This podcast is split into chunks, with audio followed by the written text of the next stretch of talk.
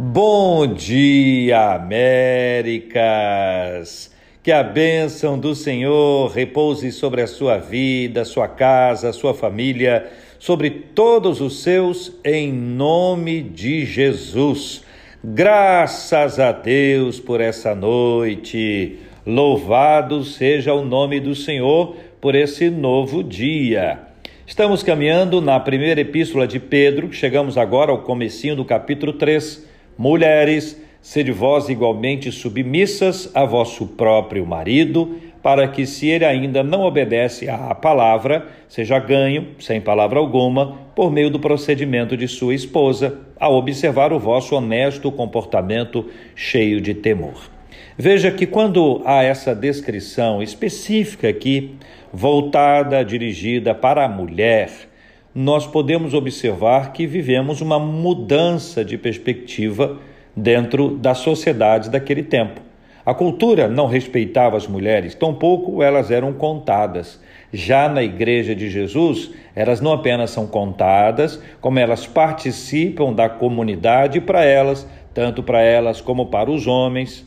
Mais adiante você vai observar que existem recomendações para os homens essa palavra. A segunda coisa é o cuidado com a família. A igreja é um lugar onde a família recebe atenção. Veja como é importante lembrar disso, né? Você vai ver isso aqui no capítulo 3 de Pedro, uma palavra para as mulheres, palavra para os maridos, e você vai ver ao longo de toda a Bíblia referências para filhos, a maneira como filhos devem se comportar em relação aos seus pais, dos pais também em relação aos seus filhos, a família como um todo. E aqui um detalhe que é muito importante de ser observado é o comportamento. Pode ser que uma mulher, nesse caso aqui é esse o exemplo, né? Uma mulher cristã ao lado de um homem não cristão. Normalmente eram pessoas que eram convertidas pelo evangelho, mas o esposo não havia sido convertido pelo evangelho ainda. Então, possivelmente, provavelmente, pergunta-se: e agora? O que, é que a gente faz? Qual deve ser o nosso comportamento? Ele, ele não aceita. Você imagina bem o clima que às vezes pode esquentar, não é verdade? Mas aí, olha só que descrição linda. A mulher ela deve ter um comportamento tão cristão, tão cheio de Deus, que ele, o marido, ao perceber o procedimento de sua esposa, ao observar o seu comportamento honesto, ao observar a sua vida cheia de temor, ele vai obedecer a palavra, ele vai perceber o evangelho, ele vai ser ganho por conta desse tipo de comportamento. Que coisa boa ver que a Bíblia nos traz esperança.